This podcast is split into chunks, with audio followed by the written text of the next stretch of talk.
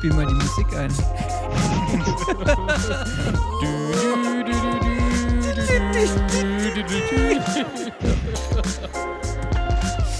Egal, gut, dann, ähm, dann fangen wir jetzt einfach direkt an. Herzlich willkommen, liebe Hörerinnen und Hörer, zu Die Simulanten Episode 74, euer cruiselevel.de Podcast für Flugsimulation. So, heute mal in einer ganz neuen Ko Konstellation. Der Raffi hat nämlich nicht nur irgendwie eine neue Frisur, sondern auch einen neuen Raum und muss sich jetzt erstmal für die Audioqualität und so weiter erklären. Deswegen, hallo Raffi, wie geht's dir? Hallöchen, mir geht es wunderbar. äh, willkommen aus dem haarfreien äh, neuen Zuhause. Oh mein Gott. Aus dem Rheinraum. So kann man sagen, genau, ja. Aus dem YouTube-Rheinraum. ja. Und natürlich, ihr hört ihn auch auf der anderen Seite des Mikros oder der, der, der Welt, der, der, der behaarten Welt. Natürlich, hallo Tommy. Hallo, genau. Und ich äh, habe tatsächlich äh, morgen einen Friseurtermin, morgen früh um neun. Und ähm, bei mir wird es nicht so radikal wie beim, wie beim Raffi, äh, das kann ich schon mal sagen. Und ja, Julius fällt mir schon gleich ins Wort. Äh, hallo Julius, hallo Raffi, guten Tag und hallo lieber Gast. Ich fall niemand ins Wort. Guck mal, Achso, ich dachte, es hatte gerade so den Eindruck, dass du, dass du direkt was sagen wolltest. Entschuldige. es ist immer das Gleiche. Guck mal, ich bin immer, immer auf mich drauf. Ich wollte dich gerade eigentlich loben, dass du ein Cruise-Level-T-Shirt anhast, ne? Das stimmt, ich habe heute Ja. mein Cruise-Level-T-Shirt an. Ja. Liegt aber damit zusammen, dass ich morgen nicht nur beim Friseur bin, sondern morgen auch in den Urlaub fahre. Und tatsächlich der Großteil meiner Sachen, beziehungsweise das, äh, was ich so habe, so. sonst so anhabe, ist schon eingepackt. Ähm, genau. Achso, und Sag dann, mal- dann wird das, da wird das Schlotter Cruise Level Hemd rausgezogen, So. ja? Das wollte ich grad sagen. Genau, ja, Ja. Das ist, da Ja, kann ich auch guck. meinen Mund mit abwischen. Ja, und zum und Streichen so, weißt du, auch egal. Ja, das, genau. ja, das wollte ich gerade sagen. Guck, nie hat das an, aber wenn wir einen Podcast aufnehmen, wo das aber keiner sehen kann, dann zieh das an, ja. Ich wollte gerade sagen, irgendwie, warum hast du das nicht eingepackt und läufst im Urlaub rum, damit je, auf jedem Urlaubsfoto unser Logo zu sehen ist? Also, Das stimmt eigentlich. Ich habe schon mal auf Arbeit an. Vielleicht ähm, zählt das auch. Aber ah, das ist gut, ja. was man vielleicht vorwegnehmen kann, ist, ähm, die nächste Folge, die wir aufnehmen, die haben wir zumindest mal vor, in dem Videocast zu machen. Und da kann der Tommy dann auch mit seinem Cruise Level-Shirt äh, überzeugen. Ja. Und ich mit meiner Haarpracht. Sofern es Ja, dazu wobei kommt. ich da korrigieren muss. Unsere nächste Folge ist wahrscheinlich mit einem ganz speziellen Gast, den ich aber jetzt, äh, das möchte ich noch überraschen lassen. Da möchte ich nur, oder da möchte ich nur sagen, das ist ein internationaler Gast. Da haben wir auch eine sehr komische Aufnahmezeit schon gewählt für, ähm, also eigentlich für uns so eine, also da müssen wir, egal, da soll es jetzt nicht drum gehen, aber es wird ein internationaler Gast und es ist ein Gast, den ich schon wirklich seit Staffelbeginn, äh, seit Podcastbeginn, muss man sagen, auf der Liste habe und den wir endlich irgendwie an Land ziehen konnten. Wir mussten da hinterher wirklich die Berge versetzen, äh, müssten hinter den Kulissen Berge versetzen, haben es aber hinbekommen. Ich will nicht ankündigen, wer er ist, sonst nachher klappt es wieder nicht, aber es ist ein Er und er wird in der nächsten Sendung, ähm, wird er am Start sein und da werdet ihr das hören. Ihr werdet euer Englisch ein bisschen aufpolieren müssen, das kann ich schon mal sagen. Aber apropos Gast, Ihr kennt uns. Die Simulanten haben alle zwei Wochen, manchmal jede Folge, manchmal alle vier Wochen, manchmal alle sechs Wochen, wie auch immer. Wir haben immer wieder einen Gast am Start. Ja. Und ich habe neulich, ähm, ich habe so ein bisschen mehrere Dinge sind jetzt aufeinander getroffen. Und zwar immer wieder bekommen wir E-Mails und mal so Nachrichten in der Kommentarspalte. Hey Leute, was mit X-Plane? Redet mal ein bisschen mehr über X-Plane. X-Plane findet auch noch statt. Schreiben wir, ja, das stimmt, X-Plane findet statt. Da passiert jetzt vielleicht nicht ex so extrem viel, ähm, wie jetzt in den, wie, wie beim MSFS. Ja? Woran das liegt, das kann man natürlich gerne besprechen. Das ist vielleicht, was weiß ich.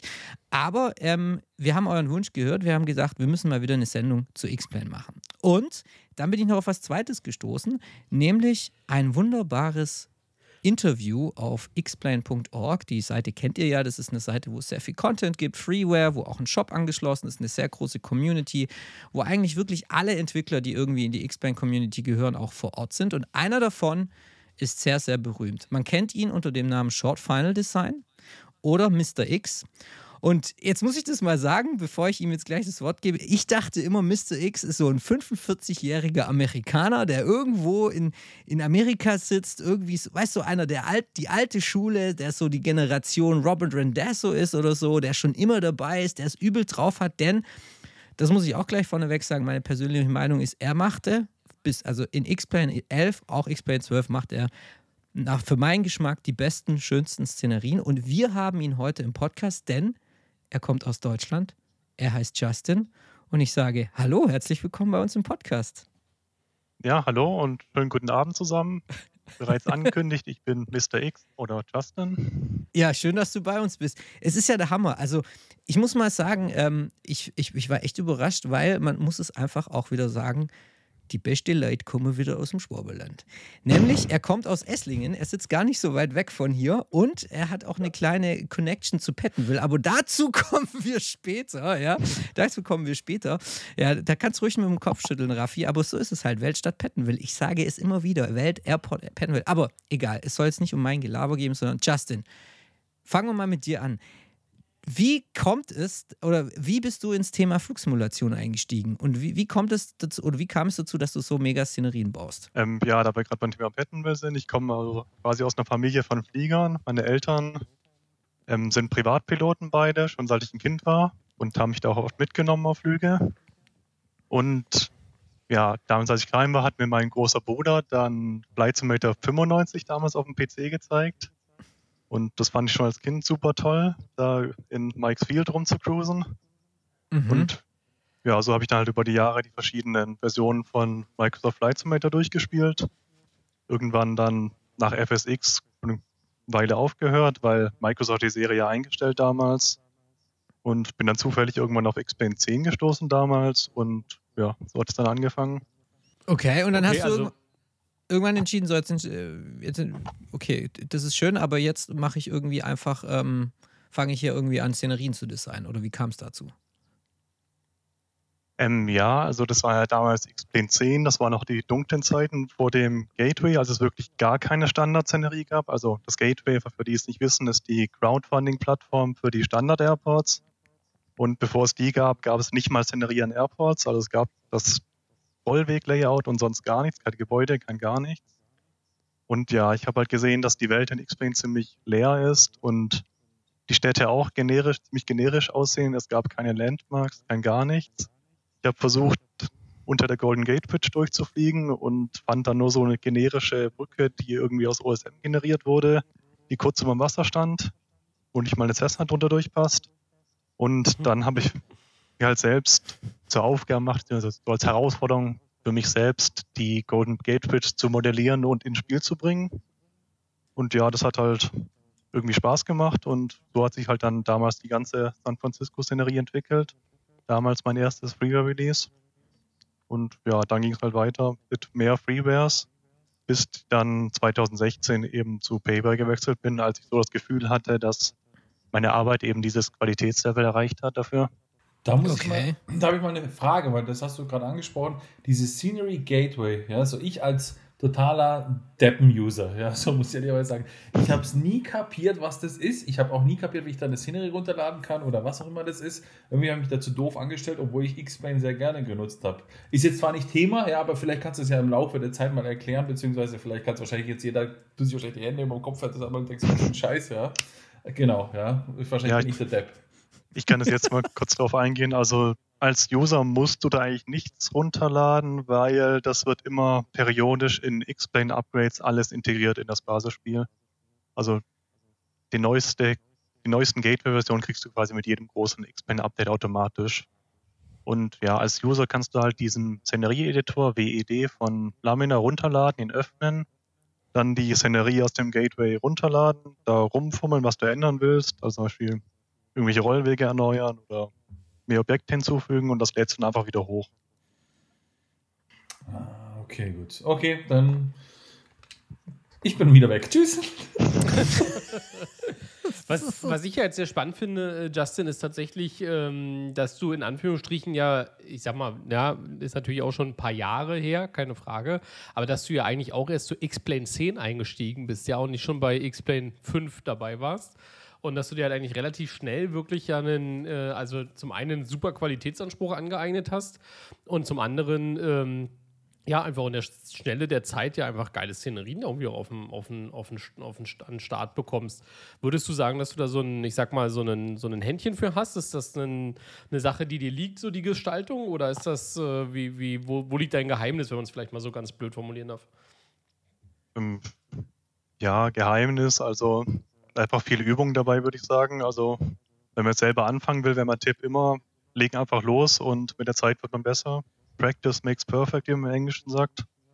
Also ich habe jetzt auch, als ich angefangen habe, hatte ich auch keine Ahnung von Blender oder 3D-Modellierung. Ich habe da auch keine formelle Ausbildung oder so, aber habe halt einfach angefangen und wurde mit der Zeit besser. Okay. Okay. Also ich habe mal da eine Frage dazu, weil, also was mir bei deinen, also ich bin ja immer so einer, ich meine, Szenerien können irgendwie alle machen. Ja, sagen wir mal so, jeder, dem, jeder der ein 3D-Programm bedienen kann, sei es jetzt Blender oder SketchUp oder so, der kann irgendwie einen Kasten hinstellen, kann diesen Kasten Hangar nennen und kann ihn per WED jetzt zum Beispiel in dem Fall, in dem World Editor-Fall von X-Plane oder so, kann dann irgendwo in eine Szenerie packen. Was mir bei deinen Szenerien aber auffällt, ist, du hast so eine gewisse, so einen gewissen Stil, so einen gewissen Texturenstil, so einen gewissen fotorealistischen Stil. Und das bei Szenerien, die ja fast nur aus äh, den Vereinigten Staaten kommen. Ja? Also San Francisco hast du jetzt ganz neu rausgehauen. Warst du dort irgendwie, hast du, bist du mit, hast du dich mit dem Zelt irgendwie da vier Wochen aufs, aufs, auf die Wiese gesetzt in San Francisco zwischen die zwei Bahnen und hast alles fotografiert?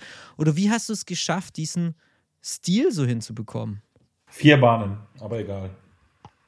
Was? Vier ja, Bahnen. ich meine die zwei Paar. Ja, die. Jesus. Da musst du jetzt wieder besser wissen, der Raffi. Aber du bist dran, Justin. Ja, also San Francisco basiert wirklich größtenteils auf Internetrecherche, äh, also Google Earth oder auch Bilder, Flickr zum Beispiel. Einfach mhm. alles runterladen, was es gibt und dann halt sich ein Bild davon machen.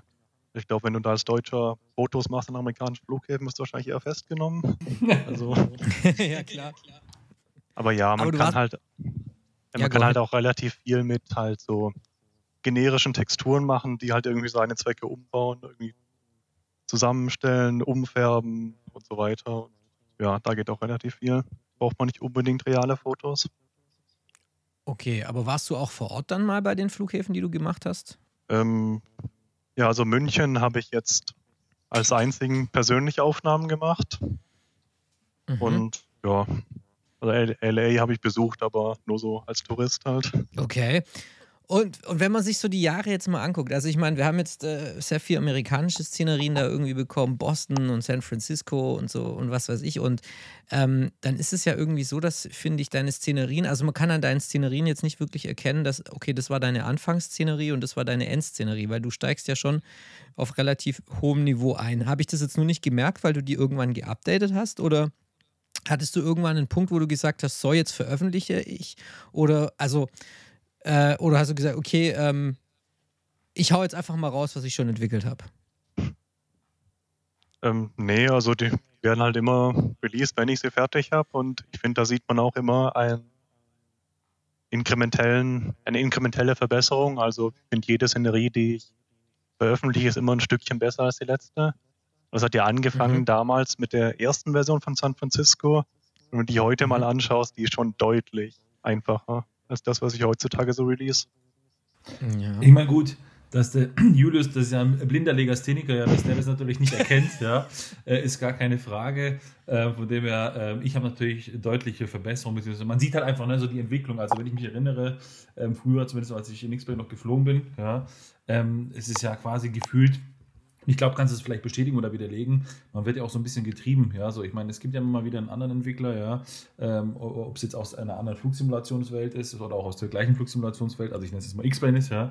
Dann siehst du eine, oh, guck mal, der hat es so und so gemacht, geil, vielleicht kann ich das auch irgendwie umsetzen. Und dann guckt man sich ja so quasi beim anderen ein bisschen was ab, ja, genauso auch umgekehrt wahrscheinlich bei dir genauso. Ich vermute mal, dass es auch so ein bisschen ja so dahingehend ist, die Entwicklung dann letzten Endes, in die man sich dann ja so ein bisschen mal weiterentwickelt.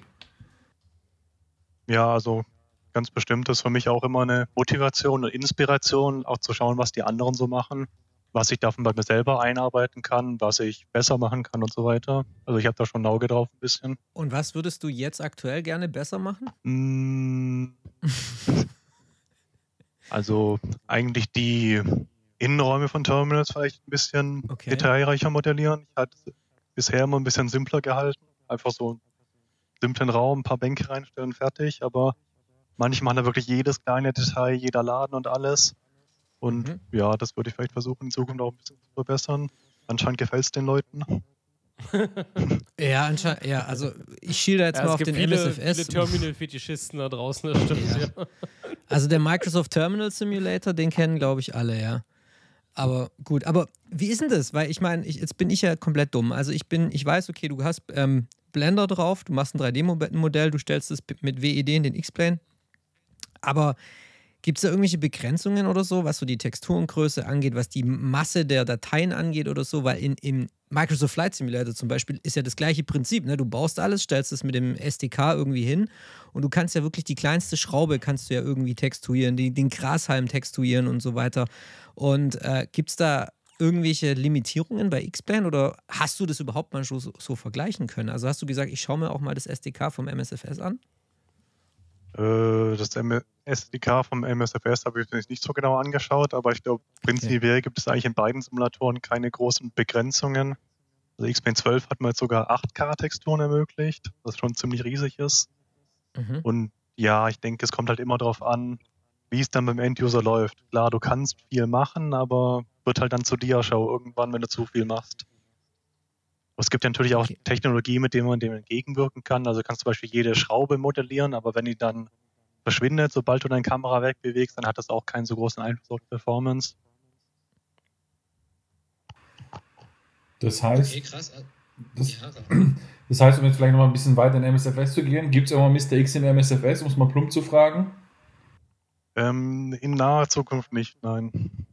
Oh. Klare Ansage. ja, das ist aber jetzt noch mal kurz noch zum, zum, zum Terminal-Inneren, weil du es jetzt gerade auch äh, nochmal erwähnt hattest.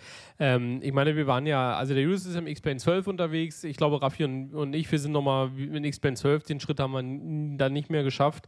Ähm, und ich hatte immer eigentlich den Eindruck, der X-Plane 11, man musste den schon man musste den schon gut tweaken beziehungsweise vernünftig einstellen. Ja, man musste seine Hardware im Griff haben, um dass er da auch entsprechend läuft. Und es gab immer Szenerien, die am Ende des Tages so ein bisschen, ein bisschen schwieriger waren. Und ich glaube mal behaupten zu können, eigentlich eine Szenerie mit einer großartigen Detailtiefe im Bereich des Terminal-Inneren gab es nicht oder zumindest habe ich irgendwie auch nicht gehabt. Siehst du das denn irgendwo als Schwierigkeit an, tatsächlich, die, die ich sag mal, also aus meiner User-Sicht, ja, das wirst du vielleicht jetzt anders sagen können, aber aus meiner User-Sicht, diese, diese, ich sag mal, relativ große noch Hardware-Durstigkeit des X-Plane 11, ähm, jetzt und noch 12, dass du dann äh, entsprechend dort die Detailtiefe in so ein Terminal bringen kannst? Ähm, ja, ich denke, das geht sicherlich. Also, wie gesagt, da gibt es auch Technologien zum Optimieren. Man kann natürlich effizient mod modellieren mit möglichst wenigen Polygonen und natürlich Mhm. vor allem LOD, Level of Detail benutzen. Also, sprich, Mhm. die Modelle werden entweder einfacher oder verschwinden ganz in der Distanz, wenn der User sich wegbewegt. Ich denke, damit kann man auch viel Performance rausholen. Ich denke, viele Szenerien, die schlecht laufen, sind einfach vom Entwickler schlecht optimiert. Einfach aus Faulheit oder weil man es nicht besser weiß. Ja.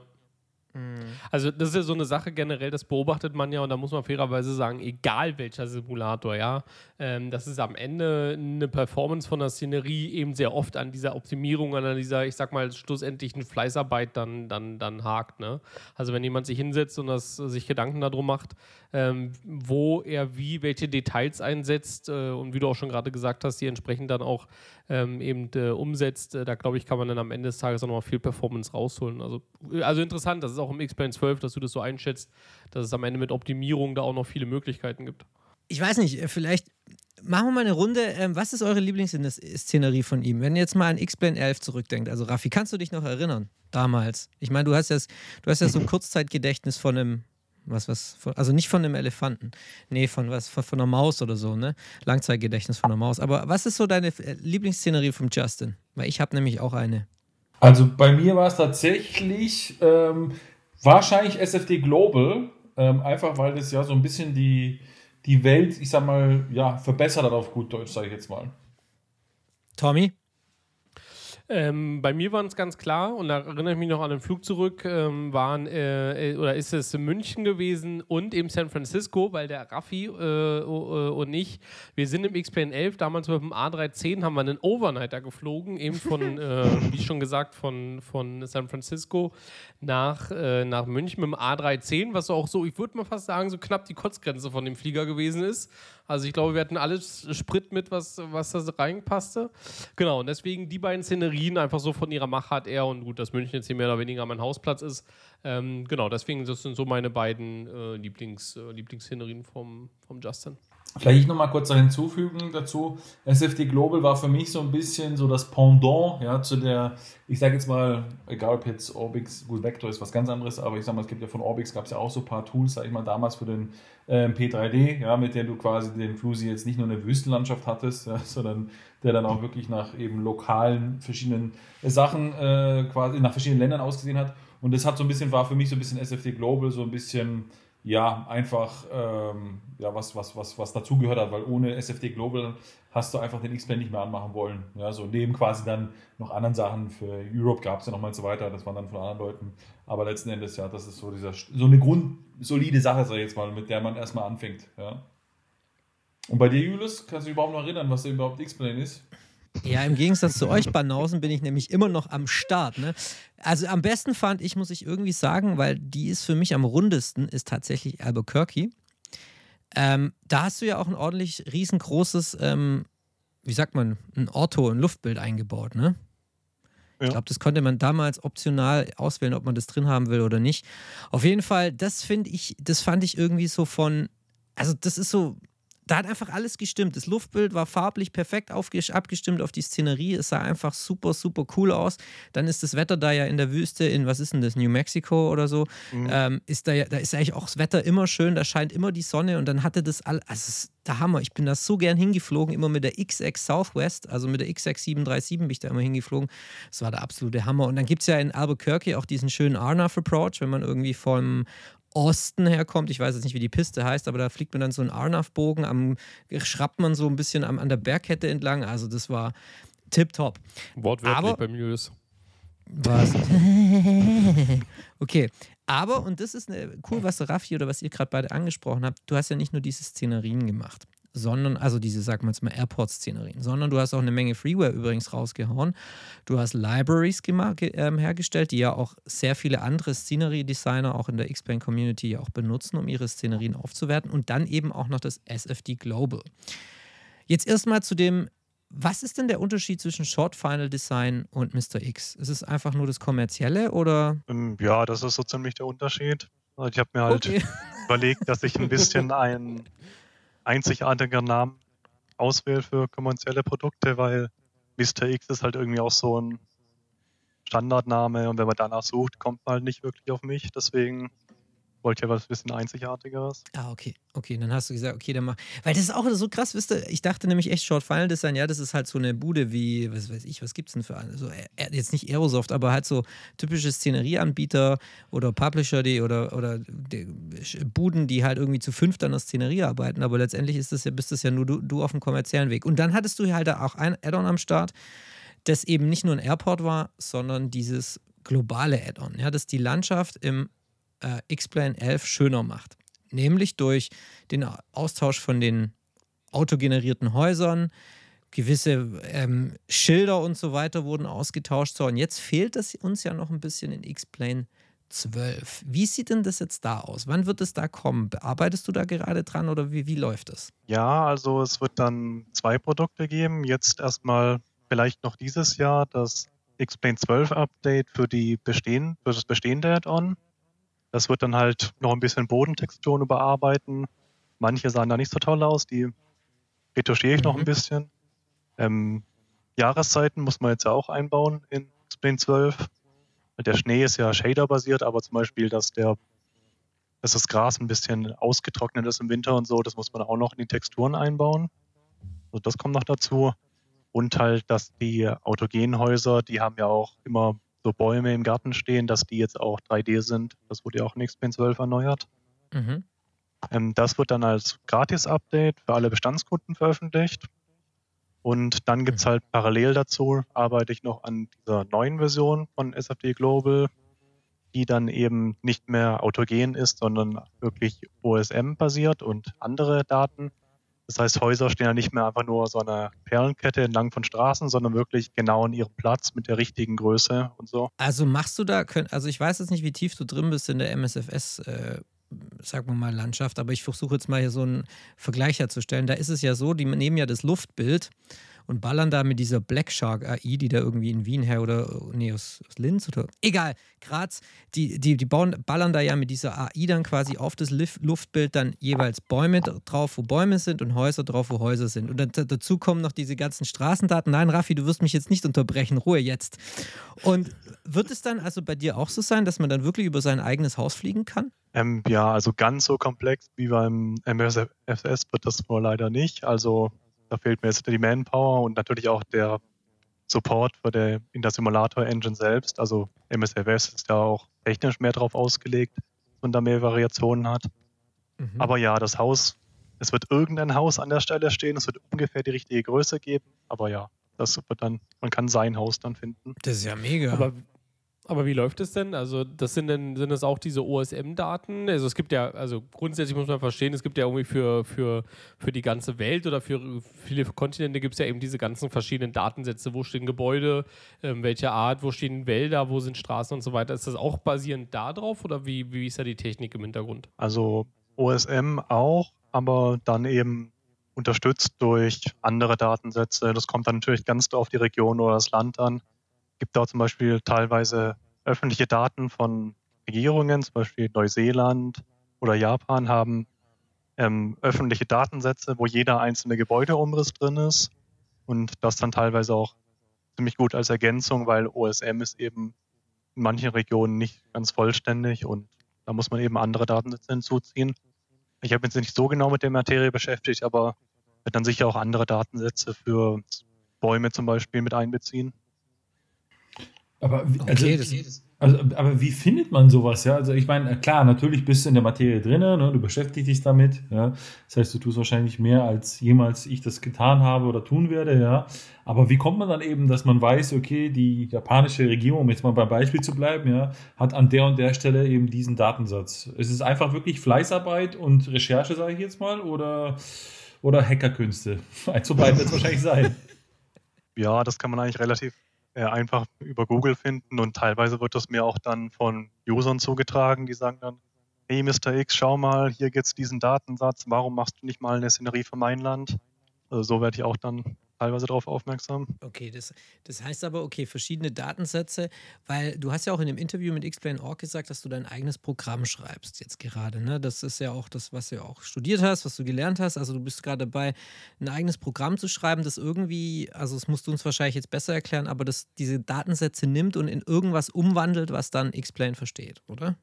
Ja, also es nimmt die Rohdaten, das sind dann halt Umrisse, Linien für Straßen oder einzelne Nodes, zum Beispiel die markieren eine Kirche oder einen Supermarkt und so.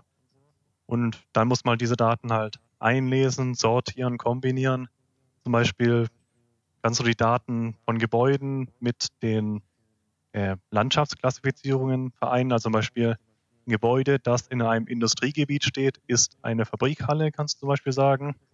Mhm. Oder ein Gebäude, in dem ein, eine Kirchennode drin ist, ist dann eine Kirche, sowas zum Beispiel weil das ist nicht immer in dem, in dem Umriss mit drin. Und ja, so muss man halt dann irgendwie die OSM-Daten auf ein X-Plane-Objekt mappen.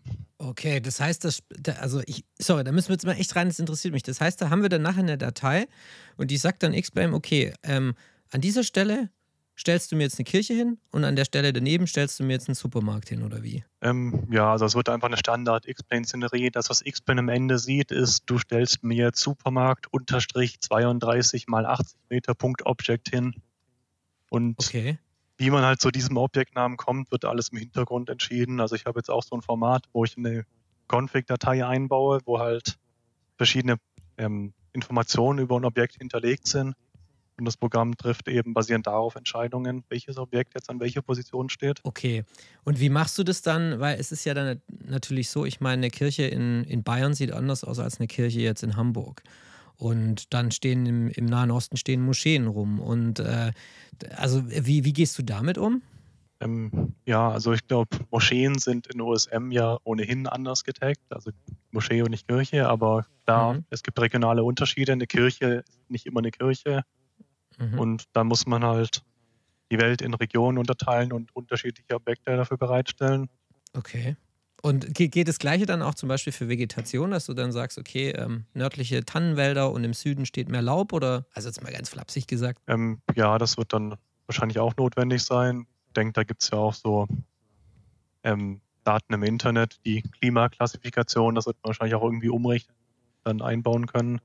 Das Programm dann weiß, an welcher Stelle welche Vegetation halt ähm, zu benutzen ist. Okay, krass.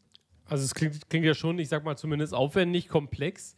Ähm, jetzt vielleicht eine bisschen ketzerische Frage und wenn du nicht, sie nicht beantworten willst, aber warum macht Explain das nicht selber? Uff, das ist eine sehr gute Frage. ja, ich würde Philipp mal fragen. Also, ich glaube, sie machen es auch selber. Also, sie machen zumindest irgendwas. Ja. Es wurde ja zumindest in der X-Pen 12 Präsentation mal angeteasert, dass die ganz tolle Modelle von Schiffen haben, von Containerkränen, von Friedhöfen, von Schulen. Aber wir haben halt bisher davon nicht viel gesehen. Hm. Also ich denke, okay. die haperte gerade irgendwie an der Implementierung. Wie bringen Sie diese Objekte in X-Plane? Wie bauen Sie das in die Szenerie ein? Oder werfen Sie einfach alles über den Haufen und schreiben ein komplett neues Szeneriesystem? Was, denke ich, auch früher mhm. oder später passieren sollte oder muss sogar. Ist halt schon sehr veraltet. Ja, vor allem, wenn Sie halt, ich sage mal, in Richtung ja, ich nenne es jetzt einfach mal so ähnliches Pendant zum MSFS gehen wollen mit irgendeiner, ich sag mal, Generierung von Luftbildern was auch immer das dann sein wird, ja, so, also quasi in die Richtung zu gehen. Ähm, aber jetzt mal eine andere Frage, wenn man noch beim SFD Global bleibt. Ich meine, das, was du ja da machst quasi, ist ja dann durch ein Tool, wo das ja dann, ich sag mal, ich sag mal teilautomatisiert, ja, wahrscheinlich, oder zu einem großen Teil automatisiert, dann eben die Scenery dann zumindest mal richtig darstellen kann, eben mit unterschiedlichen Kirchen und was auch immer dazugehört. Aber wird es dann quasi ähnlich, jetzt wie es auch bei deinem äh, Vorgänger oder deinem SFT Global für den XPN 11 gegeben hat, ähm, auch äh, wieder das ein oder andere Custom Object geben, wo du sagst, um jetzt mal beim Kirchenbeispiel zu bleiben, wahrscheinlich wirst du das Ulmer Münster nicht generiert bekommen ja, durch das Tool. Da müsste man dann halt ein Custom Object machen. Also wird es sowas wieder halt ergeben, quasi mit mehreren Custom Objects? Ähm, oder wie ist da der Plan? Oder sagst du, okay, ich möchte das jetzt tatsächlich nur durch das Programm, ich sage jetzt mal, in Anführungsstrichen automatisch generieren lassen? Ähm, nee, also ich habe auch vor, zumindest größere Wahrzeichen wirklich selbst zu modellieren und es auch jetzt in Zukunft auf kleinere Regionen zu beschränken. Dadurch, dass SD Global eben wirklich für die gesamte Welt war, war irgendwie halt nicht sehr viel Spielraum, da die einzelnen Regionen arg zu customisieren. Und deswegen will ich es vielleicht auf kleine Regionen beschränken. Also zum Beispiel vielleicht nur Nordamerika oder sogar nur die Vereinigten Staaten zum Beispiel. Dass man da auch mehr ins Detail gehen kann, noch einzelne Städte ein bisschen ähm, mit einzigartigen Wahrzeichen verbessern kann. Okay. Und hast du da auch dran gedacht, also könnte, hast du auch mal an so ein Modell gedacht, wo quasi Leute auch was äh, contributen können? Also, was für ein Wort contributen? Also halt irgendwie sagen kann, pass auf, ich mache da so eine Art Library oder so, wo Leute jetzt ihr, ihre Lieblingskirche oder ihren Lieblingszigarettenautomat hochladen können. Wäre das auch eine Möglichkeit? Oder wird es dann zu viel? Ähm, ja, das ist immer ein bisschen schwierig, weil Leute fragen das ja auch manchmal Lamina, warum kann ich nur mit den Standard-Assets meinen Airport bauen? Warum kann ich da nicht eigene Objekte submitten? Mhm. Und die sagen da auch immer, ja, die Qualität ist halt sehr schwankend, basiert immer auf den Skills von den Usern. Auch Optimisi Optimisierung kann ein Problem sein oder auch Copyright. Ich weiß ja nicht, wo der seine Texturen oder sein Modell her hat. Das kann der ja sonst woher haben. Und am Ende bin ich dran, wenn der irgendwas verwendet, was Copyright hat. Also ist schwierig. Hat, hat, man ja gesehen, auch bei Ivao, lange Story her, ja, aber quasi mit den Modellen, die die ja zur Verfügung gestellt haben in der MTL-Library, also nichts anderes als das, ja, und da gab es ja riesen Stress mit Copyright-Issues und, und, und, und, und, ja. Mhm. Ähm, also durchaus nachvollziehbar, dass man da als Developer oder von mir aus als Library Owner dann ja, äh, lieber die eigenen äh, Finger im Spiel haben möchte wie von anderen Leuten. Ja. Aber du hast gerade was Schönes gesagt, du hast gerade eben Skills gesagt, ja, so vielleicht mal so ein bisschen back to the roots, ja, so, ähm, weil auch deine Skills, ja, du hast ja gesagt, zwar stetig verbessert und so weiter, es hat ja mit der Golden Gate Bridge so, ich sag mal ein bisschen angefangen, aber ich meine, Blender ist ja schon eine Wucht, ja, so, ähm, also ähm, wie war so der Anfang, beziehungsweise Ähm, wie bist du dazu gekommen? Hat sich das einfach interessiert? Hat dich das gereizt?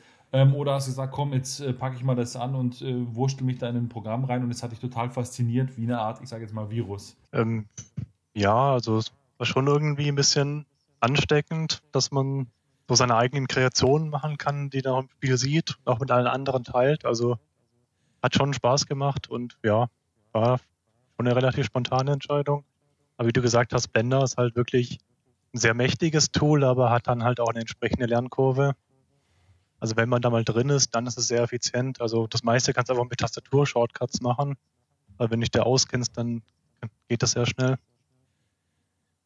Okay, also für mich wahrscheinlich, also mit Blender habe ich jetzt nie gearbeitet, ja, so, aber so ein bisschen Filmschnitt hier und da mal gemacht, ja, das ist wahrscheinlich nichts anderes, ja, wenn man mal das erste Mal Adobe Premiere aufmacht, denkt man sich, oh Gott, oh Gott, ja, wenn man dann mhm. aber wahrscheinlich das 300. Video geschnitten hat, ja, ähm, dann ist es wahrscheinlich ein Klacks, ja, wahrscheinlich geht es da in die gleiche Richtung, nehme ich mal an, ja, so. Gab es auch ein paar Programme, wo du gesagt hast, mit denen hast du angefangen und hast du wieder verworfen, beziehungsweise Techniken auch, die du vielleicht anfangs angewendet hast, wo du dann gesagt hast, ah, das war jetzt Murks, das kann man vielleicht besser machen oder anders machen?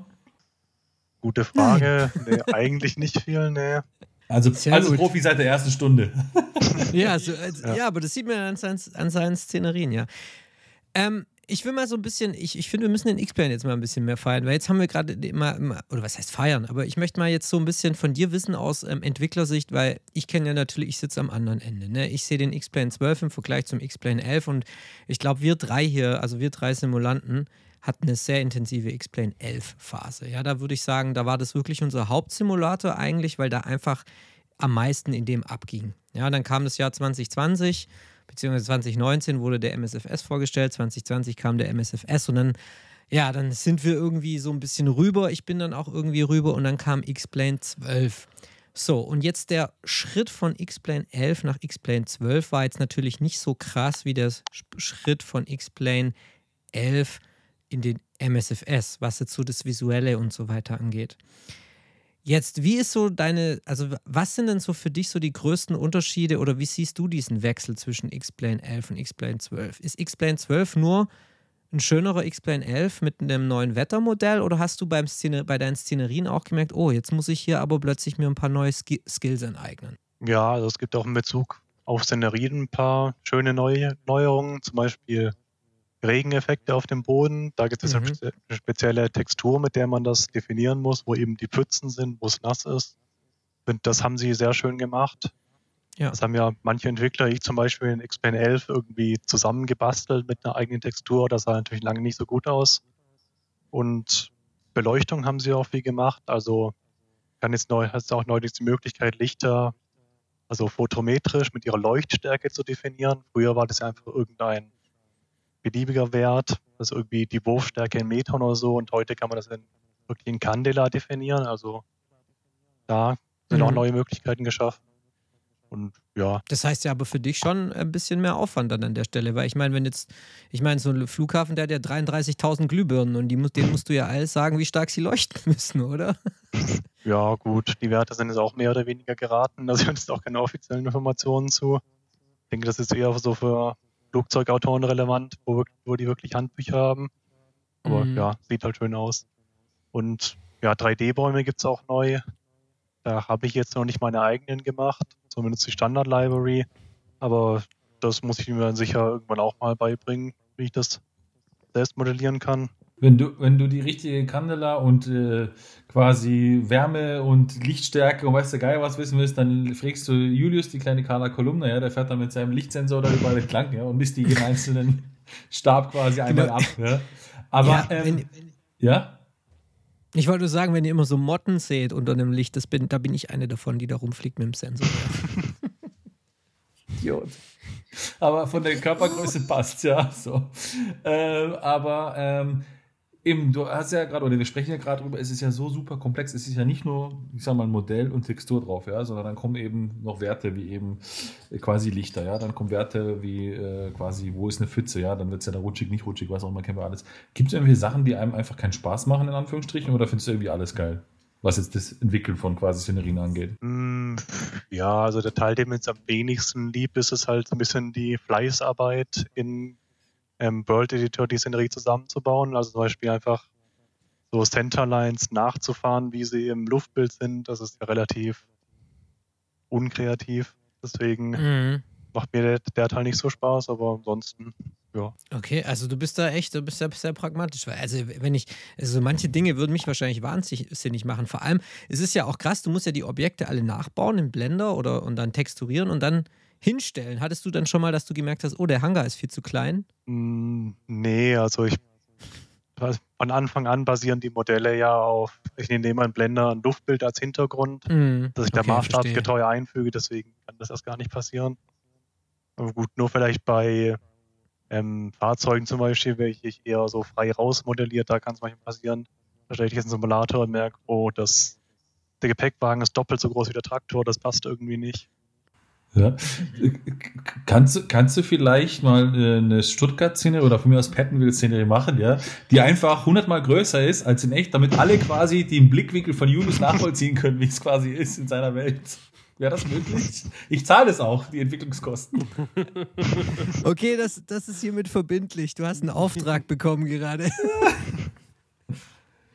Ja, man kann Stuttgart platt machen durch ersetzen. Äh, Zum Beispiel. Ja, Ja. ist ja, das ist ja mein, mein Plan, mein, mein langfristiger Plan, irgendwann hier den äh, Flughafen Pettenwil zu einem Weltflughafen auszubauen. Wer weiß, wenn irgendwann automatisiertes Flug, äh, Fliegen in Drohnen kommt und so weiter. Ja. Tommy. Genau, aber jetzt meintest du gerade, dass der Gepäckwagen, dass es sein kann, dass der zweimal so groß ist wie der Traktor. Musst du ihn dann komplett neu bauen oder hast du Möglichkeit, das einfach runter zu skalieren, dass du einfach sagst, okay, scheiße, minus 100 Prozent? Ja, das geht ganz einfach. Alles markieren, Okay. S, Punkt 5 und schon ist halb so groß. okay. das ist ja einfach. Aber das, das finde ich faszinierend, ähm, weil ähm, dann müsstest du dich eigentlich mit dem Martin zusammensetzen, weil der Martin hat ja immer gesagt, das 3D-Modell sei ja das große Problem, oder was ist das große Problem? Ich sage mal so, die Schwierigkeit, ja, es schön zu machen. Äh, das Programmieren ist eigentlich das Einfachere im Sinne von für ein Flugzeug jetzt, wenn man darüber spricht. Ja. So, das heißt, wenn du dich mit ihm zusammensitzt und du machst quasi Punkt 5 Enter fertig, ja, dann hast du quasi das Cockpit jetzt übertrieben gesagt fertig, ja. Äh, schlag es doch immer Martin vor, wenn die Pfeife das nicht hinkriegt, ja, so, dann, dann machst du das Ding einfach. Also komisch. Ich habe immer das Gegenteil gehört, dass das 3D-Modell relativ einfach ist und das Programmieren dann der harte Teil ist. Also man hat ja auch Ja. oft Ja. so Freeware-Ankündigungen. Hier, ich habe tollen irgendwas Bombardier Airbus modelliert und dann verläuft sich halt im Nichts, weil der Entwickler irgendwann merkt, oh, jetzt muss ich auch noch was programmieren. Habe ich keine Ahnung von. Wie ist denn das, das, als wir den Philipp mal hier im Podcast hatten, der hat immer gesagt, also bei dem war immer so der Antrieb, das kann ja nicht so schwer sein. Das war immer der Satz, das war dann irgendwie der Running Gag dann auch in der, ich glaube, es war sogar der Titel der, der, der Episode dann. Der ist immer plötzlich auf irgendetwas gestoßen, so im, im X-Plane-Kosmos, wo er gesagt hat, hm, das kann doch nicht so schwer sein, das irgendwie umzusetzen. Also hattest du das bei deinen Entwicklungen auch manchmal so, dass du gemerkt hast, oh, jetzt will ich hier gerade was machen, was X-Plane mir nicht zulässt und ich muss mich aber drum rumarbeiten. Ähm, ja, das ist sicher häufiger so. Also solche Probleme habe ich auch manchmal. Ich verschiebe es dann auf später, mache es dann irgendwie am Ende noch, wenn mir irgendeine bessere Lösung einfällt. Aber klar, da gibt es natürlich verschiedene Dinge, um die man rumarbeiten muss. Zum Beispiel ist das? X-Plane. Ja, das Mesh-System ist ja relativ inflexibel in X-Plane. Du kannst zum Beispiel keine lokalen äh, so Terrain-Edits machen. Deswegen musst du halt entweder ein Custom Mesh machen, was natürlich die User blöd finden, weil die mit ihrem Auto VXP und sonstigen nicht Mhm, kompatibel mhm. ist. Mhm. Oder du musst halt irgendwie um das Terrain drumherum arbeiten. Also vielleicht irgendwie die Gebäude ein bisschen schräg machen, ein bisschen in den Boden weitersetzen. Mhm. Ja, so eine der größten Herausforderungen bei der X-Plane-Entwicklung. Okay. Fliegt, fliegt, ich sage jetzt mal, fliegt Mr. X auch oder ist er quasi nur im Development-Raum? Hm, ehrlich gesagt in letzter Zeit selten. Also Okay. ja, wenn man ständig am entwickeln ist, dann will man in seiner Freizeit irgendwann X-Plane auch nicht mehr sehen. Valide. Aber, das aber, ist so ein bisschen der Fluch, ne? Ja. aber du bist ja mal, also ich, man hat es ja gesagt, ne, Golden Gate Bridge immer noch, äh, bist ja auch mal geflogen tatsächlich, oder gehe ich mal davon aus. Also, äh, wie war vielleicht dann nochmal noch mal ein Weg zurück? Ich stelle mal Fragen aus der Vergangenheit, ja, aber egal. Ähm, wie bist du da reingekommen, als im Sinne von ähm, tatsächlich als fliegender Pilot, der dann gesagt hat, es sieht scheiße aus alles und ich muss es besser machen? Ich übertreibe jetzt mal, ja. Oder wo du gesagt hast, ey cool, ich möchte mal was in Richtung 3D-Modelling oder whatever machen, ja. Der X-Plane ist das Go-To für mich. Ähm, ja, sicher ein bisschen was von beidem. Also viele Projekte mache ich auch, weil es mich selbst interessiert, zum Beispiel SFD Global war wirklich ein Projekt, das eben aus meinem Interesse auch kommt, dass die Welt ein bisschen abwechslungsreicher und unterschiedlicher aussieht. Mhm. Und es ist immer blöd, wenn du dann unterwegs bist in Afrika oder Asien und alles sieht aus wie in irgendein amerikanischer Suburb. Das macht ja irgendwie auch keinen Spaß. Also ja, das ist auch ein bisschen die Motivation davon. Okay. Und, und, und wenn du fliegst, was fliegst du dann? Also gibt es dann eher, bist du eher so der, ich sag mal, Dickblechflieger oder eher der kleinen, kleinen Propellerflieger oder bunt gemischt? Ähm, eher so der Dickblechflieger, also ja. Je größer, desto besser. Was ist dein Lieblings-Add-on äh, bei den Flugzeugen für, für X-Plane derzeit? Ähm, also muss sagen, die 767 von Flight Factor ist ziemlich cool. Einfach, weil ich das echte Flugzeuge auch ähm, mag. Hat halt irgendwie sowas Klassisches, weil die Airbus mit ihrem Fly-by-Wire sind immer ein bisschen langweiliger zu fliegen. Deswegen vorzieht halt so ein bisschen die Handarbeit und ja, keine Ahnung, hat halt einfach ein schönes Cockpit irgendwie. Ja, ja, das passt also zu deinem, zu deinem anderen X, zu deinem, zu deiner normalen X-Plane-Tätigkeit, wo du auch lieber auf die Handarbeit setzt, ne? Und, ja. Ja, genau. Okay, ja, cool. Ja, also ja. Wenn, du, wenn, du, noch mehr Handarbeit willst dann, und noch größer gehen willst, dann nimmst du die Felis 747-200. Die ist, glaube ich, so was größer und Handarbeit geht, das ist top Maximum. Ja. Nur ich glaube, die gibt es ja. in X-Plane 12 noch nicht, oder? Doch, doch, die ah, gibt es mittlerweile? Okay. Natürlich, ja, ja, ja, ja die gibt es schon. Ja, ja, also ich muss auch mal sagen, ich bin neulich jetzt mal wieder unterwegs gewesen. Ich hatte jetzt, ich habe jetzt mal wieder so vier, fünf, sechs Stunden in X-Plane 12 mal wieder auf den Kasten bekommen, weil jetzt gab es ja wieder eine Menge Updates. Sie haben auch irgendwie an der Grafik-Engine jetzt so ein bisschen geschraubt und ähm, ich war jetzt neulich mal wieder im Hotstar Challenger unterwegs, war dann nachts unterwegs und ich muss sagen, nachts ist der X-Plane schon verdammt sexy. Also gerade mit, mit dem Straßenverkehr, der ja auch so die eigene Licht, so einen Lichtkegel vor sich herschieben und wenn du dann irgendwie auf eine Landebahn anfliegst und da fahren unten die Autos hin und her, so, so im Endteil, das sieht schon gut aus. Und ich meine, die Hotstar Challenger ist nach wie vor einfach das, das Non, non plus Ultra. Das, also das, dieses Ding, ich habe das irgendwie vier Monate nicht angehabt und saß dann wieder da drin und es ist der Hammer, hey. Das ist einfach der Hammer. Du sitzt da, programmierst alles, musst da irgendwie die ganze Maschine checken, dann ruft schon die Tussi aus dem FBO an, sagt, deine Pass Passagiere sind da, soll ich sie vorbeischicken? Also, ja, X-Plane ist dahingehend, also schon der Hidden Champion manchmal. Also, wenn du eine Landebahn anfliegst, ja, und da sind Fahrzeuge unten drunter, ja, dann fliegst du nicht eine Landebahn an, mein Sohn. Nein, ich meine, guck mal, du bist manchmal, manchmal nervst du mich richtig. Äh, wenn du zum Beispiel, wenn da irgendwie die, die, die, die, diese, die Anflugbefeuerung ist, ja, da kann ja manchmal eine Straße durchführen. Das kommt ja immer wieder durch, das meine ich. Julius ja, so landet grundsätzlich nicht auf der 25, sondern auf der daneben liegenden A8, ja, und wundert sich, warum sich die Landebahnbefeuerung bewegt. Auch hier bitte, Justin, ja, wenn du dann die Pettenwheel in XXL machst, ja, äh, bitte eine statische Landebeleuchtung oder von mir aus eine bewegende, dass er quasi sich zu Hause fühlt. Ja, weißt du, Justin, der Raffi ist immer der lauteste mit der wenigsten Ahnung hier. Das, das, aber das hast du wahrscheinlich schon rausgefunden in der letzten Stunde. ja, ja. Gut, dass die Kamera jetzt, dass wir nur Audio aufnehmen ja, ja, lass mal ein bisschen noch in die Zukunft gucken, weil ähm, es ist ja so, Szeneriedesign oder Mr. X sein war für dich ja jetzt ein Hobby. Aber jetzt, wenn man auf Xplain.org liest im Interview, machst du was Professionelles draus. Also, wohin geht das Unternehmen? Also, jetzt nennen wir es mal nicht Unternehmen, aber wohin geht dein Unternehmen? Also, wo, was hast du jetzt zuvor? Jetzt haben wir natürlich von SFD Global gesprochen, aber gibt es irgendwie so Szenerien, die du so auf deiner Liste hast, wo du sagst, die würde ich mal gerne bauen? Oder wie sieht die Zukunft aus? Ähm, ja, also so weit vorausgeplant habe ich eigentlich gar nicht. Also jetzt erstmal SFD Global, dann noch ein ähm, paar Updates stehen noch aus. Also LAX, das wird ein ziemlich großes. Da wurde ziemlich viel gemacht, seit ich letztes Mal eine Szenerie veröffentlicht habe. Komplett neues Terminal. Da haben die auch so ein Airtrain gebaut, also einen kleinen Zug, der die Leute zwischen den Terminals herfährt. Ah, ein anderes Terminal haben sie komplett abgerissen und neu gebaut. Also mhm. da ist sicher noch viel Arbeit vor mir fürs nächste Update. Und ja, ich habe auch noch einen mittelgroßen Airport in den USA in Entwicklung. Noch nicht offiziell angekündigt. An dem arbeite ich auch noch gerade. Und ja, das ist eigentlich meine Planung so bisher. Ist ja auch schon genug Arbeit. Möchtest du den Airport hier ankündigen, exklusiv? Ja! Nein. Nein. Das Schweigen bedeutet wohl Mikro kaputt. Ja, so ein Podcast ist ja ein bisschen blöd, weil die immer ein bisschen Screenshots damit zeigen. Ja, okay. Deswegen, Na gut, dann. Alles gut. dann Aber, dann, jetzt, aber das, das, jetzt, das reizt mich mal. Ich meine, du hast ja ein Master ähm, quasi äh, Studium abgeschlossen, ja. Ähm, und damit wahrscheinlich in dem Bereich, was du studiert hast, kann man, ja, wenn man in Stuttgart wohnt, ja, und ein schönes Fahrzeug aus Zuffenhausen mit Sicherheit sein eigenes nennen nach ein paar Jahren.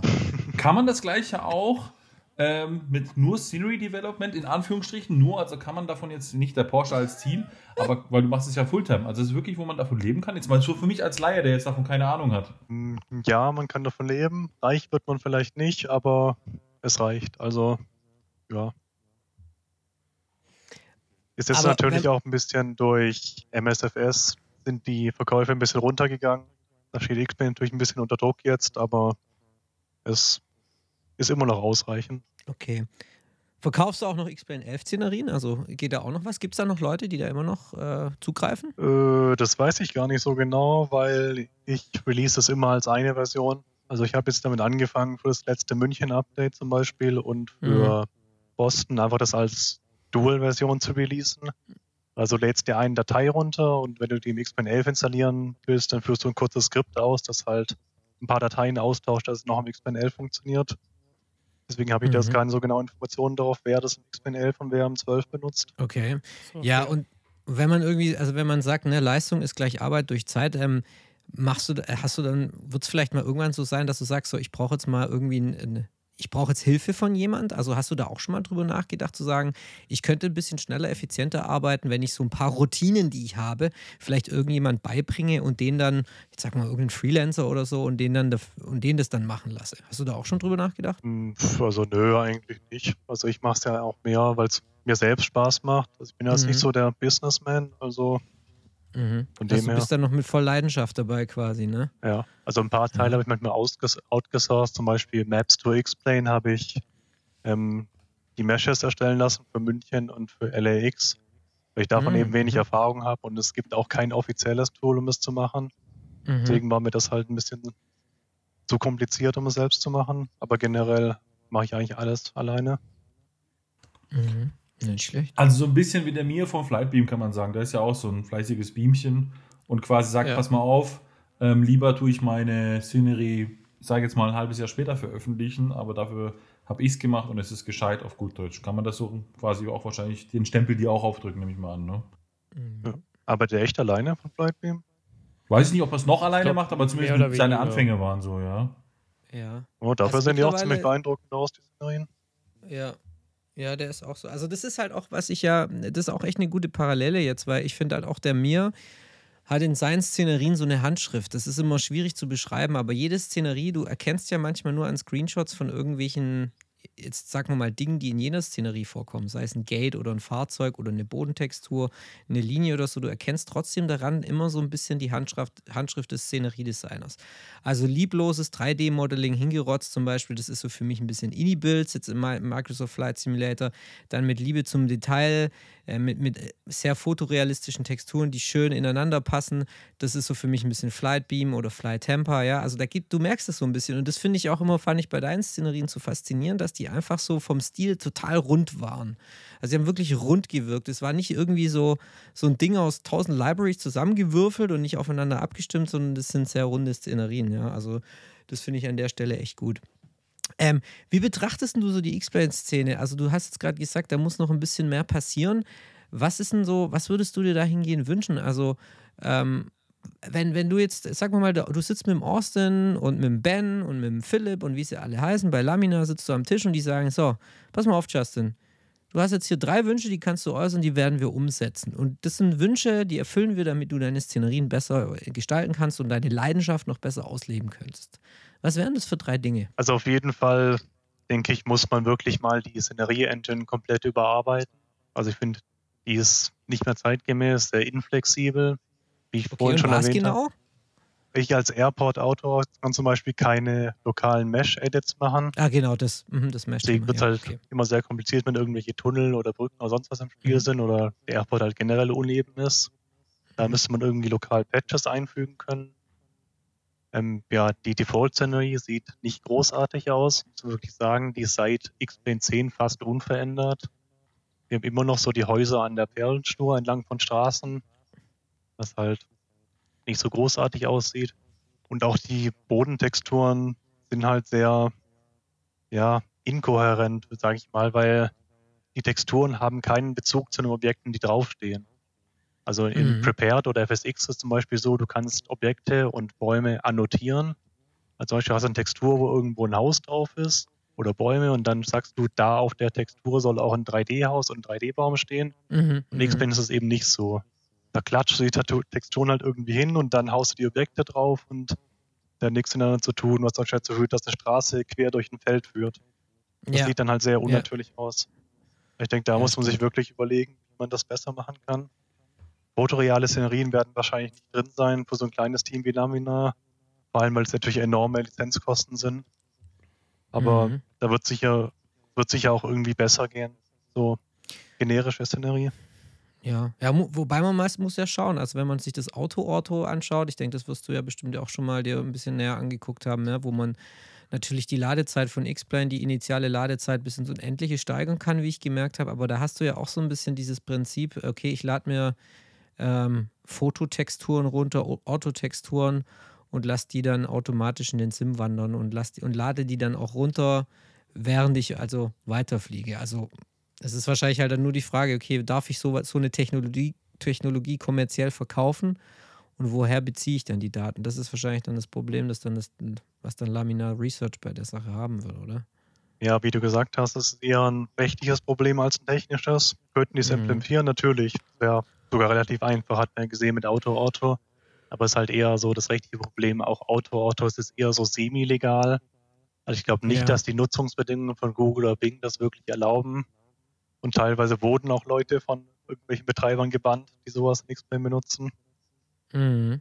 Deswegen, ja, wenn Lamy das macht, dann müssen sie es wirklich offiziell machen und da werden halt absurd hohe Lizenzgebühren fällig für sowas. Ja, gut, da ist halt einfach Microsoft oder letztendlich Asobo oder Asobo mit Hintergrund Microsoft, wie auch immer man es drehen möchte, ja, einfach eine ganz andere, blöd gesagt, Macht in dem Fall, ja, aber finanziell ja. gesehen ist einfach so. Ne? Ja, weil einfach der Hersteller des Flugsimulators die Daten ja selbst auch hat, ne, durch Bing und so weiter und halt ein Milliardenkonzern ist, ja. Aber es ist auf jeden Fall spannend und ich glaube halt auch, ähm, ich glaube auch einfach dein, dein Erfolg oder, oder deine, dein konstanter Szeneriedesign zeigt ja auch einfach, auch in X-Plane, der ja immer so ein bisschen verschrien wird oder nicht verschrien, das ist das falsche Wort, aber der immer so als Flugsimulator, da geht es ums Fliegen, wird er ja immer gerne gesagt. Oder von vielen, die sich gerne in diesen Grabenkampf stürzen. Aber nein, auch da sind Szenerien wichtig und gute Szenerien und das zeigt ja auch deines und deswegen, oder deine Produkte. Und deswegen kann man nur hoffen, dass irgendwie in Zukunft da X-Plane an der Stelle dann auch einfach ein bisschen anfängt zu schrauben. Das würde ich mir sehr wünschen an der Stelle, ja, weil, wie gesagt, ich war jetzt wieder unterwegs im, im X-Plane es macht mega Bock, aber wenn du dann halt einfach irgendwie raus, du guckst an den Horizont, die Wolken sind einigermaßen jetzt, ah, sind so in Ordnung der Rasierschaum, aber wenn du nach unten guckst, boah, hast du sich wiederholende Texturen, die aussehen wie im FS 2000, dann hast du eine Straße, die quer irgendwie durch einen Wald geht und das ist, das sieht einfach nicht schön aus. Also du siehst, da wurden irgendwelche Daten genommen und aus, der, aus diesen Daten wurde eine Szenerie erstellt durch irgendeinen Mechanismus, aber das nicht so, wie du es jetzt hier im Jahr 2023 erwartest, ja. Also dahin, da hoffe ich, dass sehr viel geht. Und wie ist denn dein Austausch so? Bist du in regelmäßigen Austausch auch zum Beispiel mit, mit den X-Plane-Leuten? Also, oder, oder wie läuft es da? Ähm, also mit denen habe ich ja eigentlich nicht so viel zu tun.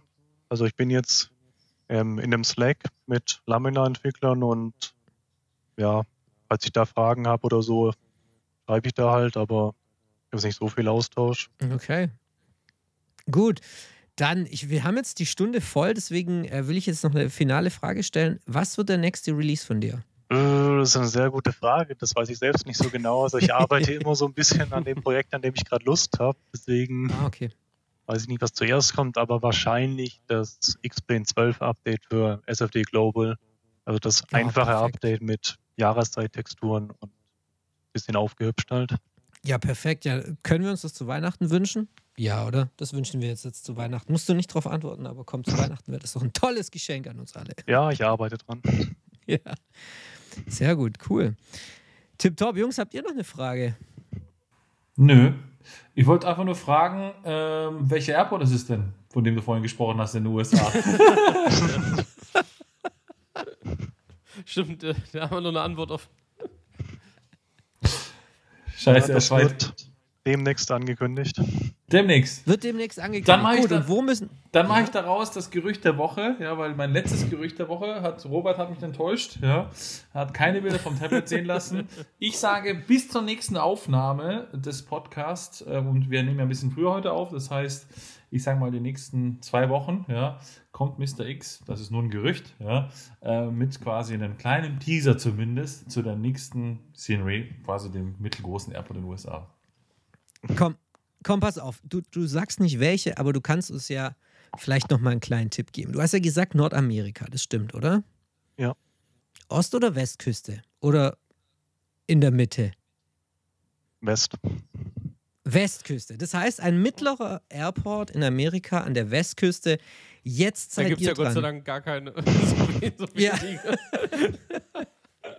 Ja, kommt jetzt Speku Spekulatius in die Kommentare. Wir sind Jetzt gespannt. bitte gucken, möchte ich hat, so. in die Kommentarspalte bitte und ähm, vielleicht wird es eine kommerzielle Szenerie? Ja. Meinst du, wir bekommen das irgendwie hin, dass jemand, der die, der es errät, eine, eine, eine Kopie davon bekommt? Eine, eine, eine Version? Meinst du, das kriegen wir hin? Hm, Ja, klar, warum nicht? Also, ja, Jawohl. können ein Gewinnspiel da- draus machen. Schickt mir einfach die E-Mail und dann kann ich auf SimMarket eine Kopie zuschicken, wenn es released ist.